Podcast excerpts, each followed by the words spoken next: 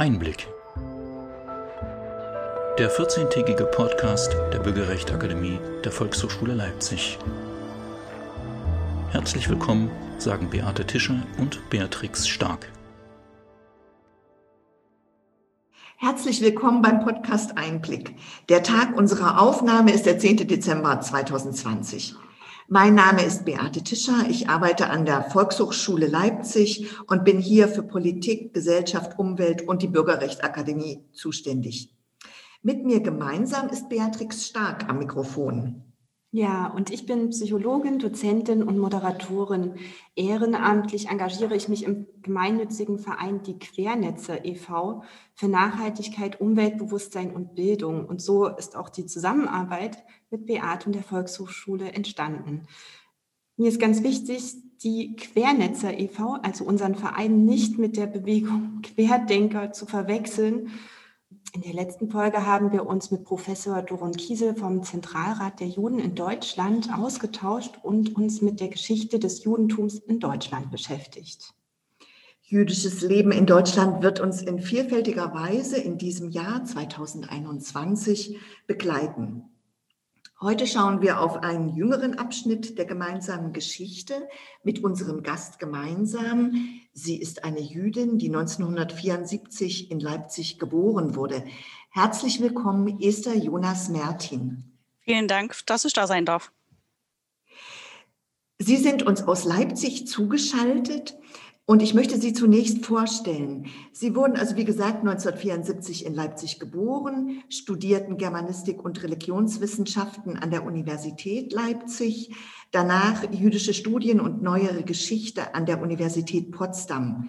2011 nahmen Sie das Rabbinatsstudium in Jerusalem auf und ein Jahr später wechselten Sie an die Ziegler School of Rabbinics nach Los Angeles und schlossen dort 2017 mit dem Master of Art in Rabbinic und der Ordination zur Rabbinerin ab. 2018 gründeten sie hier in Leipzig, in ihrer Geburtsstadt, das Haus Lebensbaum, Bet Eschaim. Ein Lehrhaus, so sagen sie, das in Deutschland Bildungslücken zum Judentum füllen soll. Jüdisches Leben stellt hierzulande noch immer keine Normalität dar. Das war vor dem Zweiten Weltkrieg ganz anders. Es gab eine sehr große jüdische Community in Leipzig, vielfältige Strömungen im Judentum, zahlreiche Synagogen und Bethäuser.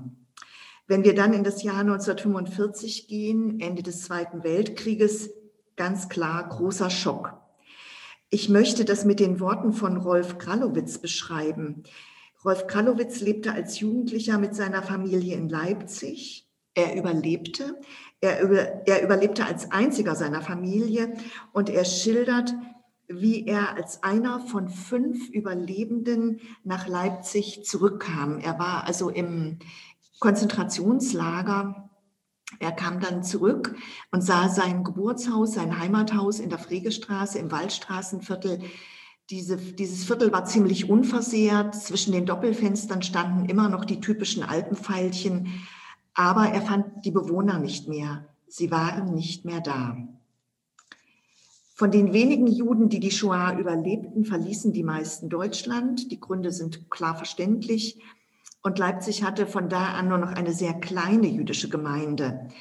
Immerhin gab es noch eine Synagoge, die ist gleich bei uns hier um die Ecke. Volkshochschule ist in der Löhrstraße und die Synagoge in der Keilstraße. Diese Synagoge wurde während der Pogrom nach 1938 nicht angezündet, weil sie sich in einem Wohnhaus befand. Die DDR fest im Ostblock eingebettet mit dem Feindbild Israel. Antizionismus war großes Thema. Das hatte weitreichende Folgen für die jüdischen Gemeinden in der DDR.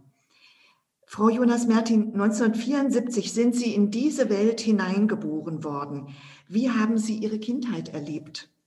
Meine Kindheit lief ja nicht in der Gemeinde ab, weil meine Familie sich nach der Rückkehr aus Konzentrationslager und nach dem Überlebt haben eben nicht dafür entschieden hat, dann in die Gemeinden zu gehen, sondern tatsächlich ihre neue spirituelle Heimat im Sozialismus gefunden haben und auch wild entschlossen waren, in diesem besseren Deutschland ihren Teil dazu beizutragen, dass eben sowas wie die Shoah nicht wieder passieren würde.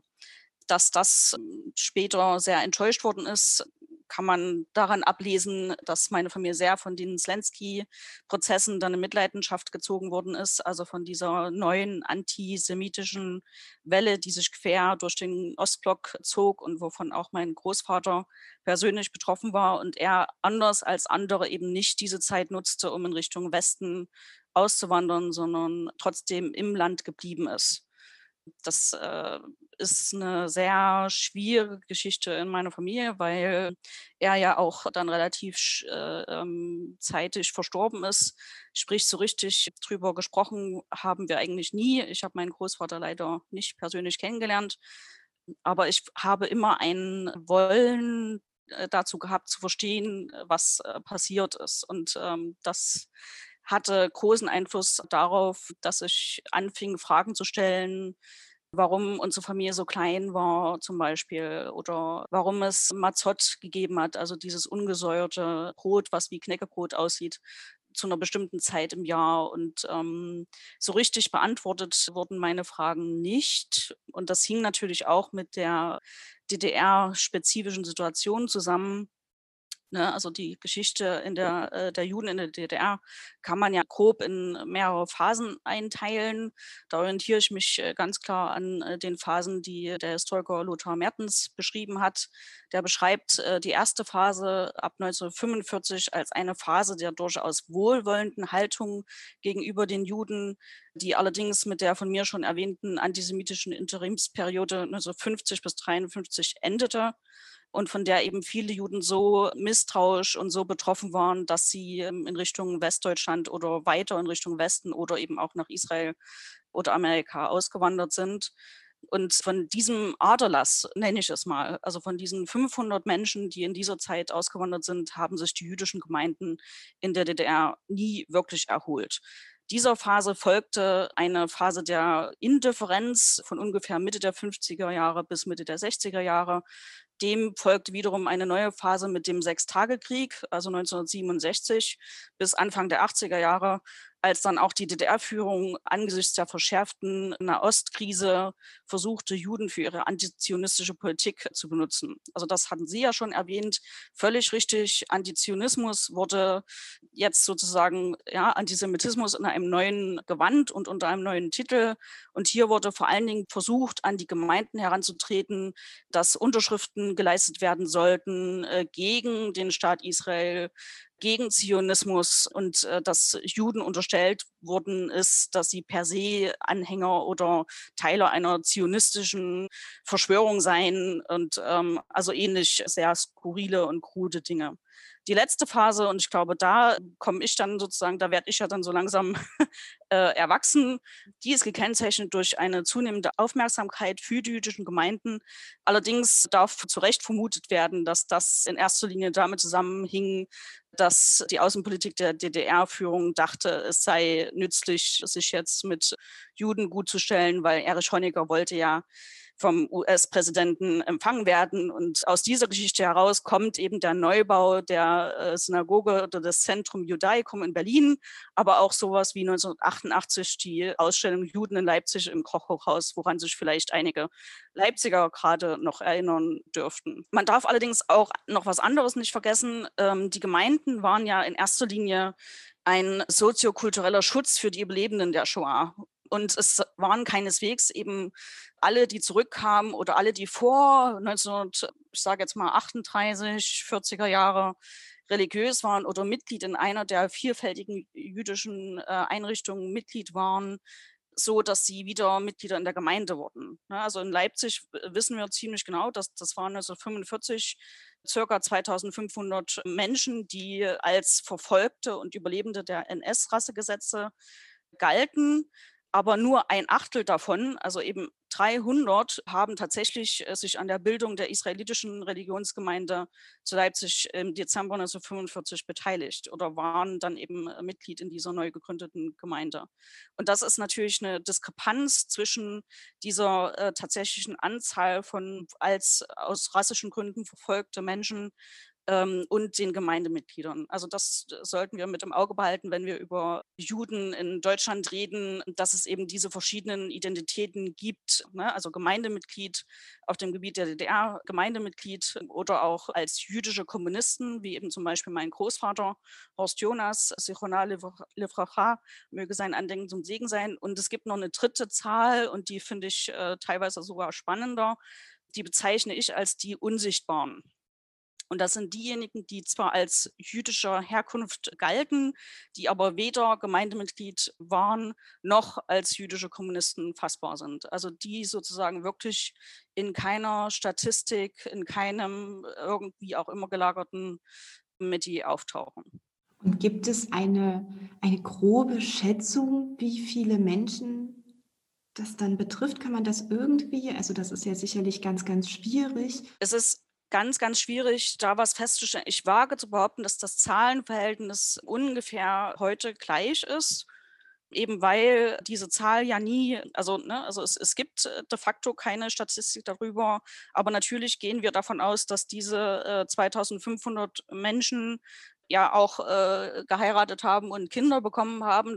Wobei natürlich die Frage ist, inwieweit haben diese Familien dieses Erbe überhaupt kommuniziert? Ne? Also äh, wenn ich in meiner Familie davon ausgehe, da ist, äh, fand Gespräch darüber eigentlich nicht statt. Also es war ein riesen Tabu ich wusste irgendwann mal, dass äh, meine Großeltern im KZ gewesen sind, aber äh, eigentlich wusste ich nur davon, dass sie Kommunisten gewesen sind und als solche verfolgt waren. Davon, dass sie jüdisch waren, wusste ich bis relativ, also äh, ganz bewusst wurde es mir erst mit 15, das war in dem Jahr der Wende, also sprich im Sommer 89.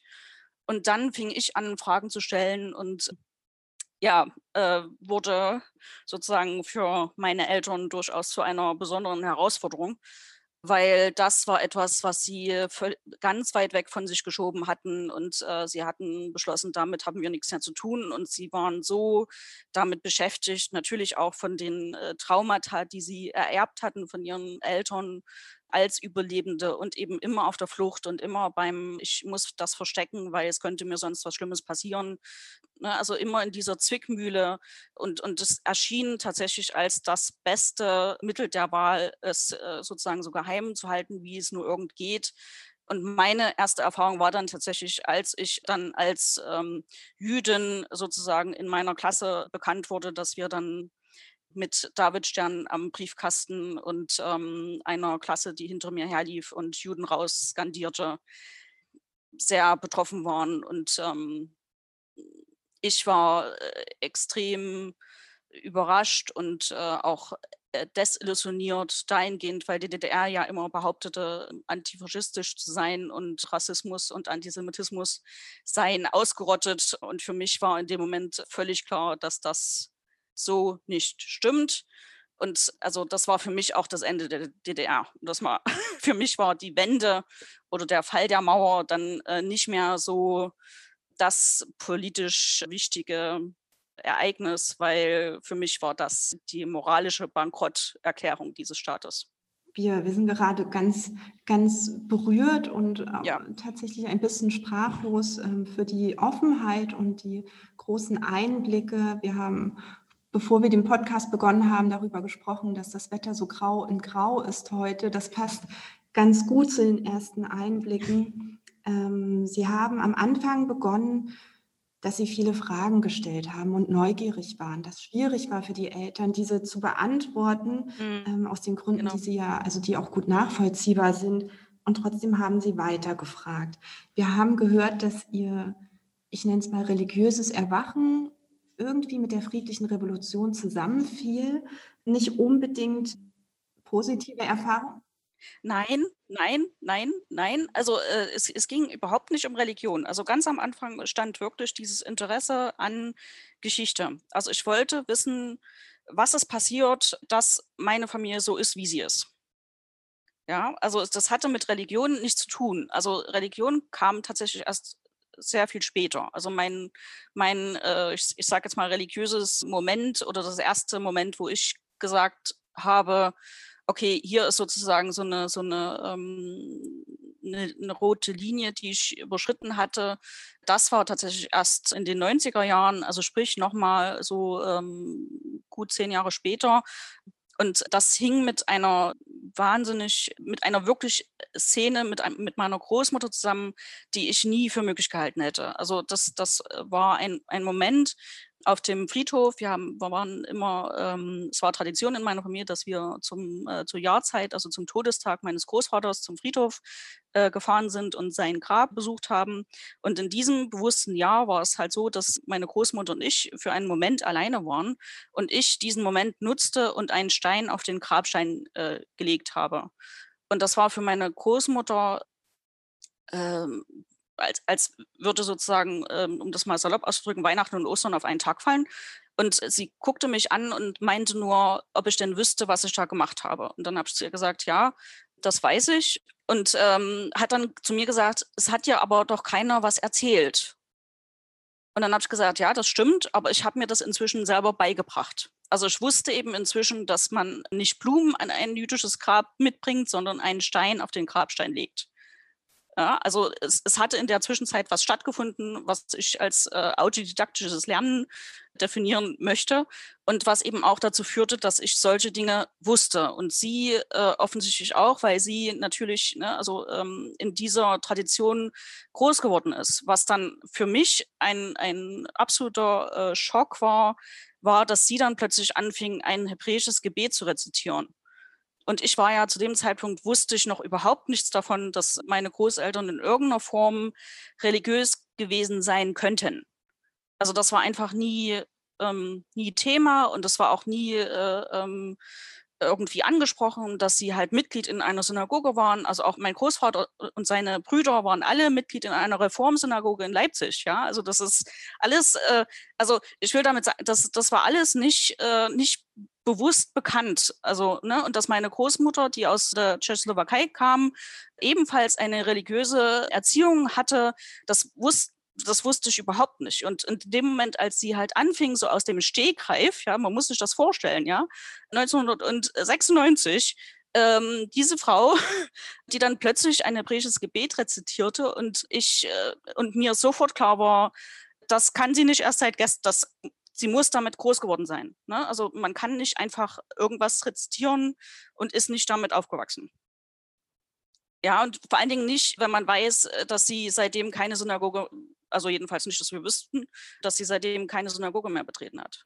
Diese 90er Jahre, da war ja unglaublich viel in Bewegung. Ja. Also auch in Leipzig oder überhaupt in Ostdeutschland. Es ist die Zeit auch, ähm, in der die sogenannten Kontingentjuden kamen, also 91, 92 insgesamt, glaube ich, 200.000 Menschen, die aus der ehemaligen UdSSR nach Deutschland kamen und hier zum Teil auch Heimat in den jüdischen mhm. Gemeinden fanden. Ja. Damit war dann auch zum ersten Mal wieder jüdisches Leben in der öffentlichen Wahrnehmung präsent. Also es veränderte sich etwas, dass wir, diese sogenannte Mehrheitsgesellschaft, dass wir plötzlich auch ähm, wieder wahrgenommen haben, da ist ein jüdisches Gemeindehaus, da ist eine jüdische Synagoge, da singt der Synagogalchor. Also da passierte eine ganze Menge. Das mhm. jüdische Leben wurde wieder sichtbar. Mhm. Dennoch sprechen Sie davon, dass es zu wenig Wissen gibt über das Judentum. Ja. Das mit den DDR-Jahren zusammenhängen. Sie haben es ja auch geschildert, mhm. dass Sie wenig wussten. Wir anderen natürlich auch. Jetzt blicken wir auf 30 Jahre zurück, wo sich das verändert hat, mhm. wo es mhm. immer wieder auch Bildungsangebote gab. Aber all das genügt eben noch nicht. Was meinen, wie meinen Sie das ganz konkret? Wie kann man das ändern und was sollte jetzt passieren, bildungsmäßig, dass wir das Judentum wieder in die Mitte dieser Stadt holen? Also erstens mal äh, glaube ich, dass auf dem äh, Gebiet der ehemaligen DDR was ganz Entscheidendes fehlt. Es, es fehlt nämlich die persönliche Auseinandersetzung mit NS-Vergangenheit. Es fehlt ein, eine Auseinandersetzung damit, was vor 45 in den einzelnen Städten und Gemeinden passiert ist. Das fehlt nicht nur in der DDR, sage ich gleich dazu, sondern auch in der alten Bundesrepublik. Aber in der DDR gibt es einen entscheidenden Unterschied. In der DDR gab es keine 60er Jahre. Wie im Westen Deutschlands. Ne? Also es, es gab kein Hinterfragen der Eltern und Großeltern, wie es das in der alten Bundesrepublik gegeben hat. Das ist ein entscheidender Unterschied und wir müssen uns damit beschäftigen, was, es, was das äh, für Folgen hat. Dazu kommt, dass eben nach 89 ein Vakuum entstanden ist in puncto Sinnstiftung. Also äh, Sozialismus funktionierte nicht mehr. Ne? Also Sozialismus war ähm, de facto nicht mehr existent. Kapitalismus wurde für viele jetzt zu einer Art Ersatzreligion oder ähm, was aber den Nachteil hat, dass man halt beim Kapitalismus ja nie aufhört. Also Kapitalismus heißt ja, ich muss immer mehr haben, äh, damit ich irgendwie mich selber sinnvoll fühle. Ne?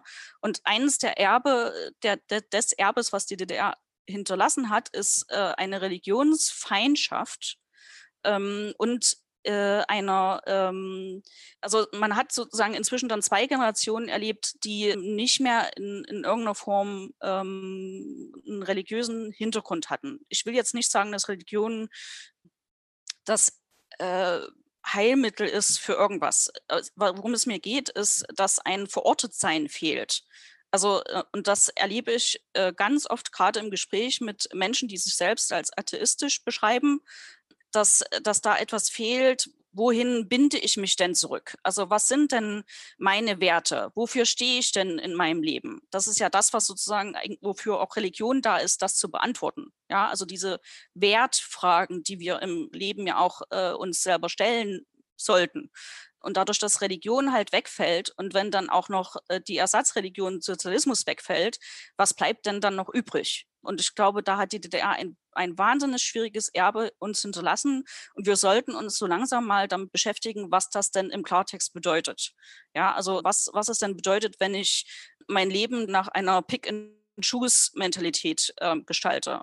Das geht ja nicht nur in puncto Konsumgüter, das geht ja in Richtung Partnerwahl, das geht in Richtung, wie gestalte ich meine Beziehungen mit anderen Menschen.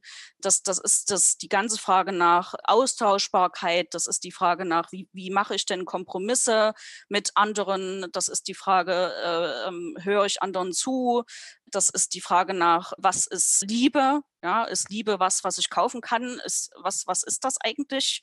Was bedeutet es, ich vertraue auf irgendwas? auf was vertraue ich denn oder auf was kann ich vertrauen? Und das ist so, so ein Stück weit äh, das, das Erbe der DDR, wo ich ähm, jetzt auch aus der Perspektive, lange im Ausland gewesen zu sein, sicher auch eine andere Wahrnehmung habe als äh, viele andere Menschen.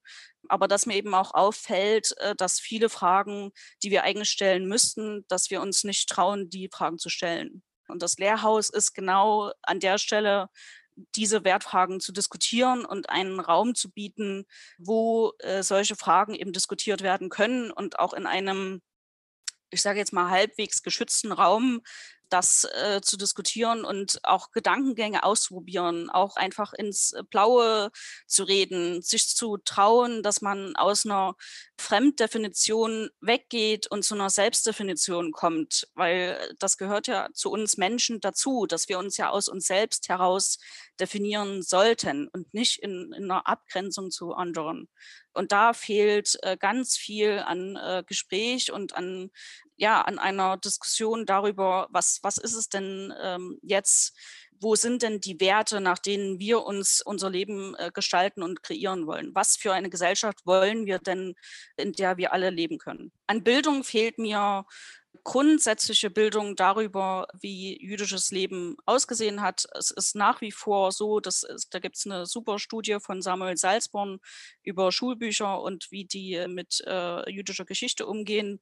Und es ist nach wie vor so, dass jüdische Geschichte als Exkurs dargestellt wird. Übrigens genauso wie die Geschichte der türkischen Gastarbeiter und sowas. Ja, das ist alles Exkurs und alles so dargestellt, dass es nicht zur allgemeingültigen deutschen Geschichte gehört. Ne? Also das, und, und das ist ein Hauptproblem. Also es müsste gesetzlich festgeschrieben sein, dass die Ausbildung zum Antisemitismus, Rassismus äh, zur schulischen Ausbildung und Bildung gehört. Und zwar nicht fakultativ und nicht Wahlbereich und nicht erst in der 11. Klasse, äh, sondern tatsächlich von früh an das Kinder lernen, woher kommen Vorurteile, wie kann ich dagegen wirken, wie stehe ich dagegen auf, wenn andere Menschen für irgendwas ähm, gemobbt werden. Man kämpft ein bisschen wie Don Quixote gegen die Windmühlen, weil sich einfach an der grundsätzlichen Sache nichts ändert. Und, und da äh, ist, glaube ich, ähm, meines Erachtens ist da ganz viel äh, in den letzten Jahrzehnten versäumt worden. Und selbst wenn, äh, also das Private und das, äh, diese Eigeninitiativen von ganz vielen Akteurinnen in diesem Bereich ist alles wundervoll, aber das setzt eben immer voraus, dass Menschen von sich aus kommen und sagen, ich interessiere mich dafür, ich möchte mehr darüber wissen. Aber damit erreichen wir nicht diejenigen, die davon nie was gehört haben. Also Ne? Also man muss ja, also wenn, wenn Sie kennen diesen Satz, ja, wir holen, wir müssen die Menschen dort abholen, wo sie sind. Aber wenn es nichts gibt, wo ich andocken kann, ja, dann kann ich die Menschen auch nicht abholen. Und damit sind wir schon am Ende und verabschieden uns von Esther Jonas Mertin und bedanken uns für das schöne und sehr eindrucksvolle Gespräch mit Ihnen, für die vielen persönlichen Erfahrungen, die Sie mit uns geteilt haben und damit ganz, ganz viel Tiefgang mitgegeben haben. Und zur Erinnerung an unser Gespräch, was schon eine kleine Tradition bei uns ist, möchten wir Ihnen eine Volkshochschultasse senden mit dem Logo Vielfalt zusammen genießen. Ja, vielen Dank für das Gespräch und vielen Dank für die tollen Fragen. Liebe Hörerinnen und Hörer, Hanukkah ist bei Ihnen schon längst vergangen und ähm, das Festjahr hat begonnen und wir sind schon gespannt, Beate, was hast du uns heute noch mitgebracht? Ich habe eine Überraschung mitgebracht. Eine richtig tolle Überraschung. Wir laden Sie ja immer ein, liebe Zuhörende, dass Sie uns Fragen stellen sollen oder Kommentare geben. Und ähm, genau aus diesem Grund bin ich mit einer sehr jungen Hörerin ins Gespräch gekommen. Die hat mich nämlich gefragt, was macht ihr so die nächsten Male? Was sind denn so eure Themen? Und dann habe ich ihr erzählt, ja, wir machen erstmal viel übers Judentum. Und dann hat die gesagt, ey, cool, kennst du Masseltoff-Cocktail? Und dann dachte ich, was? Masseltoff-Cocktail? Also das ist nichts zu trinken. Masseltoff-Cocktail ist ein sehr flippiger, junger Kurzfilm. Und den habe ich mir auch dann mit der Hörerin gemeinsam angesehen. Und der ist wirklich richtig cool. Es ist ein rasantes Roadmovie, erzählt wird von Dima. Dima ist 18 Jahre alt, Sohn russischer Einwanderer, Schüler auf dem Gymnasium und hat eigentlich die gleichen Probleme wie alle Jungs seines Alters. Aber er ist Jude. Das ist für ihn eigentlich überhaupt nicht der Rede wert, findet er selbst. Aber alle anderen ringsherum erinnern ihn ständig daran, dass er anders ist und dass er doch jetzt mal darüber reden soll und wie toll, dass er da ist und wie schlimm das mit der Verfolgung war und überhaupt. Und damit ihr jetzt mal eine Vorstellung habt, wie der O-Ton ist, lese ich einfach ein ganz kleines Stück vor. Also O-Ton Dima. Ich soll vor versammelter Klasse meine Opfergeschichte erzählen. Sieht man ja, wozu das führt. Unter uns, was für eine Opfergeschichte eigentlich. Wir kommen aus der fucking UdSSR. Meine Familie war nicht, wurde nicht aus dem KZ befreit. Es gab 500.000 Juden in der Roten Armee. Aber ich glaube, mein Uropa passt nicht ganz in Frau Jachthubers Unterrichtskonzept. Frau Jachthuber ist die Geschichtslehrerin. Also ein Film mit total junger, dynamischer Sprache, schnellen Bildern und unglaublich viel Humor.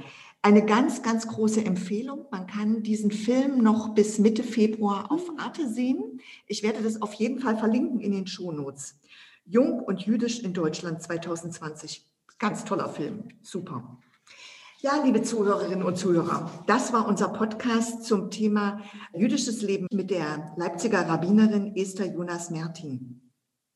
Und wie immer finden Sie alle Links und Shownotes, also die Begleitinformationen und auch den Verweis auf den Kurzfilm auf unserer Webseite www.bürgerrecht-akademie.de. Wir freuen uns auf weitere Kommentare und Fragen. Den nächsten Podcast-Einblick können Sie in 14 Tagen hören. Fürs Zuhören bedanken sich Beate Tischer und Beatrix Stark, Technik Eva Riemer und Nadine Rangosch, hinter den Kulissen Gesine Oltmanns und bleiben Sie neugierig.